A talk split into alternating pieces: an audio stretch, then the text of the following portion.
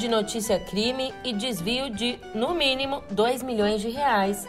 Entenda a suposta rachadinha de Davi Alcolumbre.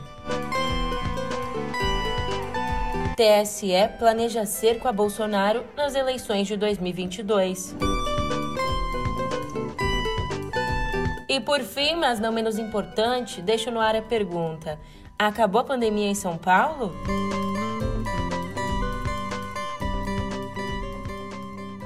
Um ótimo dia, uma ótima tarde, uma ótima noite para você. Eu sou a Julia Keck. Vem cá, como é que você tá, hein? Rapaz, na sexta-feira, enquanto você foi descansar, uma bomba caiu sobre a cabeça do presidente da CCJ do Senado. Calma, eu te explico isso e muito mais a partir de agora no pé do ouvido. Música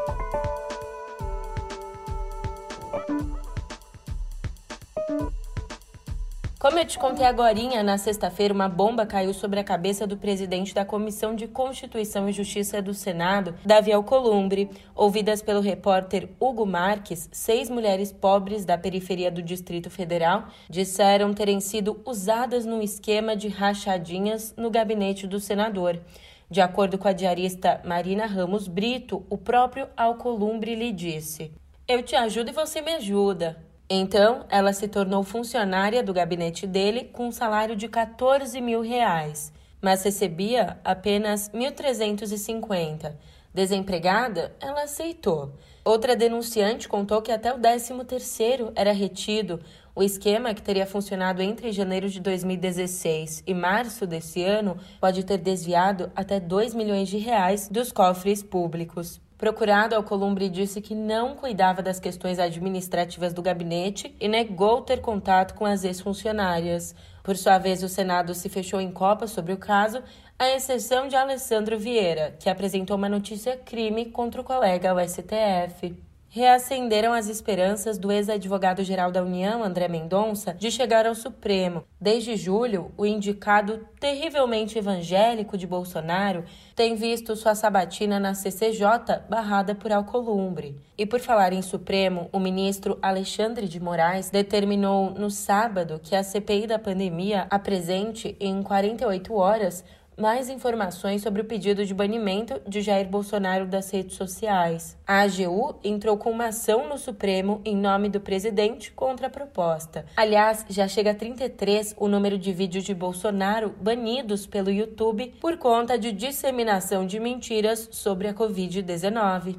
E você tá lembrado que na semana passada o Tribunal Superior Eleitoral rejeitou por unanimidade a cassação da chapa de Bolsonaro nas eleições de 2018? Pois bem, apesar disso, a corte estaria preparando um cerco ao presidente no pleito do ano que vem. Existe ali no TSE um inquérito administrativo sobre os ataques de Bolsonaro às urnas eletrônicas. A ideia é turbiná-lo com provas de que o presidente está fazendo campanha antecipada, o que é ilegal. Com esse material, partidos, procuradores e o próprio TSE poderiam pedir que seja negado registro à candidatura dele no ano que vem, a revelia do procurador-geral Augusto Aras. E veja você que coisa. Parentes de políticos, lobistas e até pastores se tornaram passageiros frequentes em voo da FAB. Isso de acordo com informações do próprio governo. Mesmo sem cargo público, o Jair Renan Bolsonaro fez pelo menos quatro viagens de carona com ministros. E na última, ele ainda levou um amigo. Já o ministro da Educação, pastor Milton Ribeiro, levou um colega de púlpito, o pastor Arilton Moura, para uma viagem ao Maranhão, sem que a pasta explicasse se ele tinha relação com a agenda. Já o ministro da Saúde, Marcelo Queiroga, levou a família toda em pelo menos 20 viagens oficiais. E como diz o ditado, casa de ferreiro, espeto de pau. O Podemos, partido ao qual o ex-ministro Sérgio Moro deve se filiar no próximo dia 10 e provavelmente concorrer ao Planalto, tem seus quadros investigados pela Polícia Federal, pela Justiça Eleitoral e pela própria Lava Jato. A presidente da sigla, a deputada Renata Abreu, é acusada de usar candidatas como laranjas em eleições. E o secretário-geral, Luiz Cláudio Souza França, foi filmado recebendo 38 mil reais em espécie de um delator. Mudando de assunto, morreu na última sexta, aos 73 anos, vítima de complicações de Covid-19, o ex-procurador-geral da República, Geraldo Brindeiro. Ele exerceu a função, hoje de Augusto Aras, durante os oito anos do governo Fernando Henrique Cardoso, entre os anos de 95 a 2002. E é claro que também temos notícias sobre a reunião de cúpula da ONU sobre o meio ambiente. Quase 30 anos depois de sediar a Rio 92, a reunião de cúpula da ONU sobre o meio ambiente, o Brasil chegou ontem à Conferência sobre Mudanças Climáticas na condição de párea ambiental. O presidente Jair Bolsonaro gravou uma mensagem em vídeo e decidiu não comparecer e nem enviar o vice Hamilton Mourão. O representante mais graduado do país é o ministro do Meio Ambiente, Joaquim Leite, que segue aplicando a política ambiental que já levou o país a ser denunciado na ONU. Enquanto o mundo conseguiu reduzir a emissão de gases do efeito estufa numa média aí de 7% no ano passado, no Brasil a emissão aumentou 9,5%. Lançado às vésperas da conferência, o Programa Nacional de Crescimento Verde é visto como vago e não deve livrar o país das críticas internacionais. Mas, ó, se serve de consolo, o Brasil não é a única preocupação da COP26, não. Reunidos em Roma no fim de semana, os líderes das 20 maiores economias do mundo concordaram em limitar em um grau e meio o aumento da temperatura do planeta até o fim do século. Só que eles não se comprometeram com uma data para zerar as emissões de carbono. Ou seja, eles adotaram aí dois pesos e duas medidas, como se uma fosse independente da outra. Até agora, de concreto, nós vimos a promessa de não investir em usinas termoelétricas a carvão. Isso é importante, mas é pouco. E já que nós tocamos no assunto G20, eu preciso te falar que a passagem do presidente brasileiro pelo evento foi, no mínimo, pitoresca. Sendo o único líder presente não vacinado, ele usou o discurso dele para exaltar a campanha de vacinação no país. Também elogiou o imposto mínimo global, que, na avaliação de alguns economistas, favorece os países ricos. E numa conversa informal com o presidente da Turquia, Recep Erdogan, Outro líder de pendor autoritário, Bolsonaro mentiu sobre a própria popularidade e a repercussão da economia brasileira, além, é claro, de usar aquele velho macete de botar a culpa na mídia. Como está a situação atualmente no Brasil? Tudo bem. Things are fine. Economia voltando bem forte. The economy is picking up back again very strongly. A mídia, como sempre, atacando. Mainstream media as always. Aliás, Bolsonaro não participou da simpática foto dos líderes jogando moedas na Fontana de Treve. Mas até aí tudo bem. Joe Biden dos Estados Unidos também não estava na foto. O que chamou atenção mesmo foi a falta de encontros bilaterais de peso. E Bolsonaro passou o domingo na Itália com direito a dois incidentes. No primeiro, jornalistas brasileiros acusaram seguranças de Bolsonaro de agressão ao cobrirem uma caminhada dele. No segundo, em entrevista a uma TV italiana e sem apresentar nada vagamente parecido com uma prova, ele associou o ex-presidente Lula ao tráfico internacional de drogas, através aí de supostas ligações com as Farc.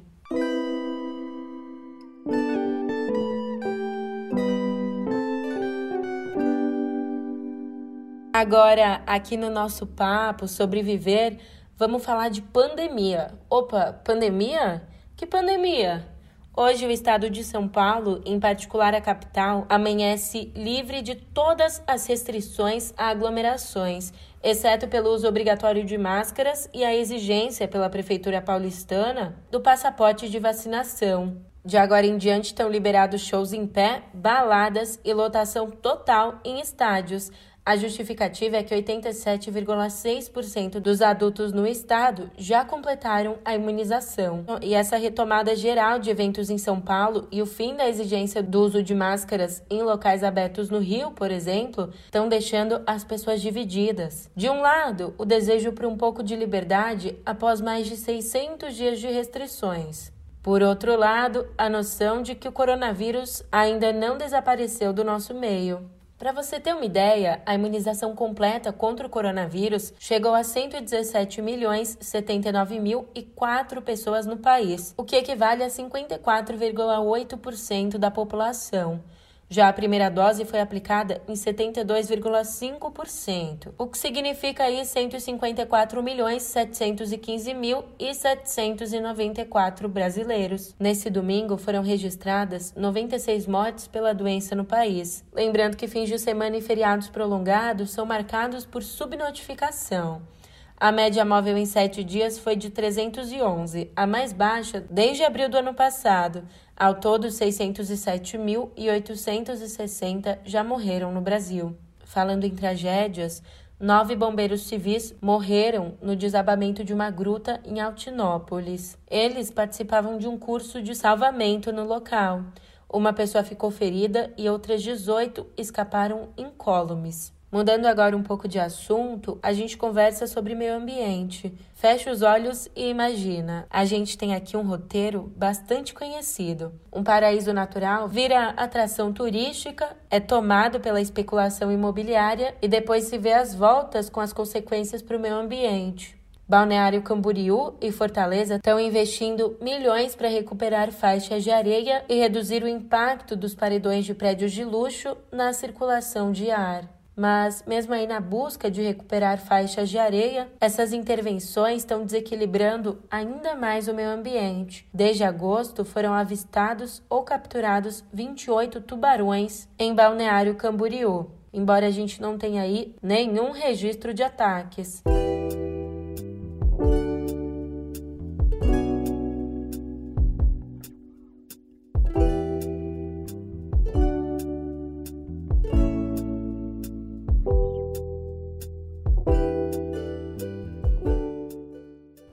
Vamos falar sobre o rei?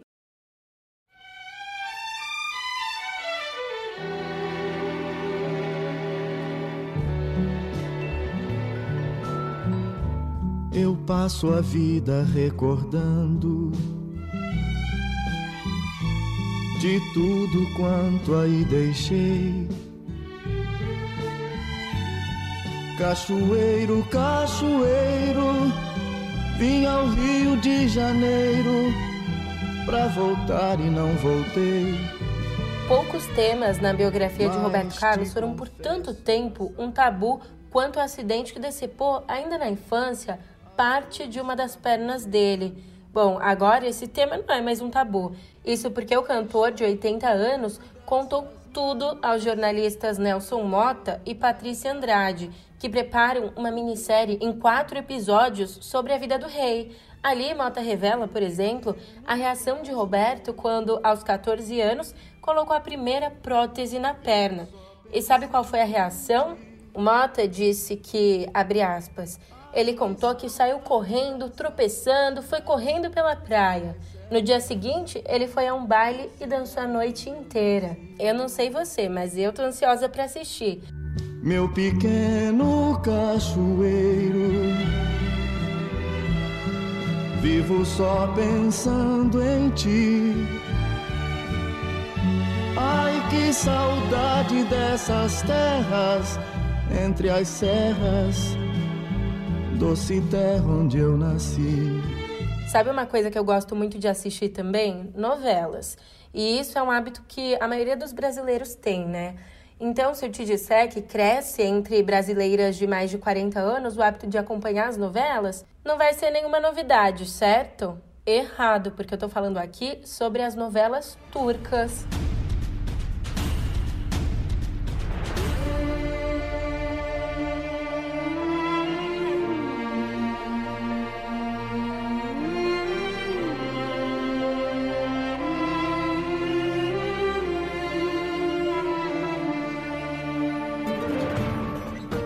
Olha que curioso, como as tramas não passam na TV, essas fãs estão organizando grupos no Telegram e montando perfis no YouTube para exibir os capítulos e ainda acrescentarem as legendas com o apoio do Google Tradutor.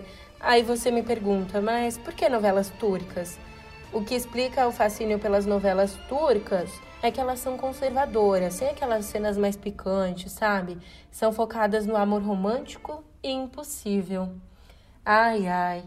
Mas agora é preciso voltar à realidade, porque entidades estudantis como a UNE e a UBS comemoraram o veto do governador em exercício de São Paulo, o tucano Carlos Pignatari, ao projeto de lei aprovado na LESP, que na prática acabava com a meia entrada em cinemas, teatros e outros eventos. De acordo com Pignatari, o benefício é regulamentado por leis federais. E se, por um lado, as entidades estudantis comemoraram, por outro lado, os produtores culturais lamentaram. Para o vice-presidente executivo do Grupo Tom Brasil, o Christian Zucchi Tedesco, abre aspas, a meia entrada é ótima na ideia, mas se torna horrível na forma como é implementada no Brasil. Ela acaba fazendo com que o preço do ingresso seja muito mais caro do que já é e cria distorções. Já lá fora, nos Estados Unidos, o ator Alec Baldwin falou pela primeira vez às câmeras sobre o tiro acidental que matou a Halina Hutchins no set do longa Rust. Perseguido ali por um grupo de paparazzi, o ator disse: Ela era minha amiga. No dia em que cheguei a Santa Fé e comecei a filmar, eu a levei para jantar. Então ele relatou essa lembrança e disse que não poderia dar mais detalhes. E a polícia continua investigando porque a arma cenográfica estava com munição de verdade.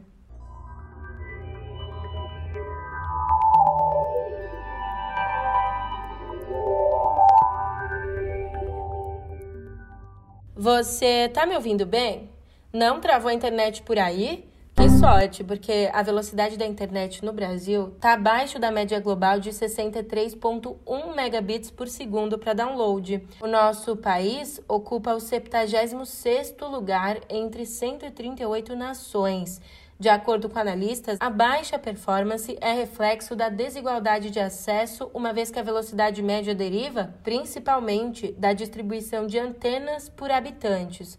Por isso, a alta demanda por dados tende a congestionar o tráfego. O primeiro lugar do ranking ficou para os Emirados Árabes Unidos, com a velocidade quatro vezes mais rápida do que a média global. Em seguida, aparece a Coreia do Sul. Que que a gente vai falar e em terceiro lugar, a Noruega. Na América Latina, o Brasil é o quarto, atrás de Suriname, Jamaica e Uruguai. Os dados são do relatório trimestral da Speedest Global Index, da pois Ookla, é, gente, a vocês têm a impressão de que de a coisa não e está se por um lado balanceada aqui no Brasil a gente ainda tem essas dificuldades sociais, relacionadas de que o jogo à internet, parece estar tecnologia, inclinado um pouco por mais outro para o lado, lado, pois lá é. fora a tecnologia está Está voando. um Escuta mais só, depois do grupo de K-pop BTS e Do You Love Me, clássico da década de 60, gravado pela banda The Contours, a fabricante de robôs Boston Dynamic publicou um novo vídeo mostrando os avanços em movimentação e inteligência artificial da marca ao som dos Rolling Stones. É, a empresa fez uma homenagem aos 40 anos de lançamento do álbum Tattoo You. No vídeo, o spot imita os movimentos de dança do vocalista Mick Jagger no clipe de Start Me Up. E o resultado é uma paródia curiosa chamada Spot Me Up. Aliás, quer saber mais sobre tecnologia? Então não dá para perder o Pedro e Cora. É só acessar o canal Meio no YouTube ou clicar no link que eu deixei na descrição desse vídeo para assistir ao novo episódio da série, no qual os jornalistas Pedro Doria e Cora Ronay discutem dois estudos que mostram que os algoritmos nas redes sociais distribuem mais as postagens de direita e fecham os conservadores em suas bolhas. De que, que a gente vai falar nesta edição de sexta-feira? de dois estudos muito curiosos e muito reveladores sobre, respectivamente, o Twitter e o YouTube.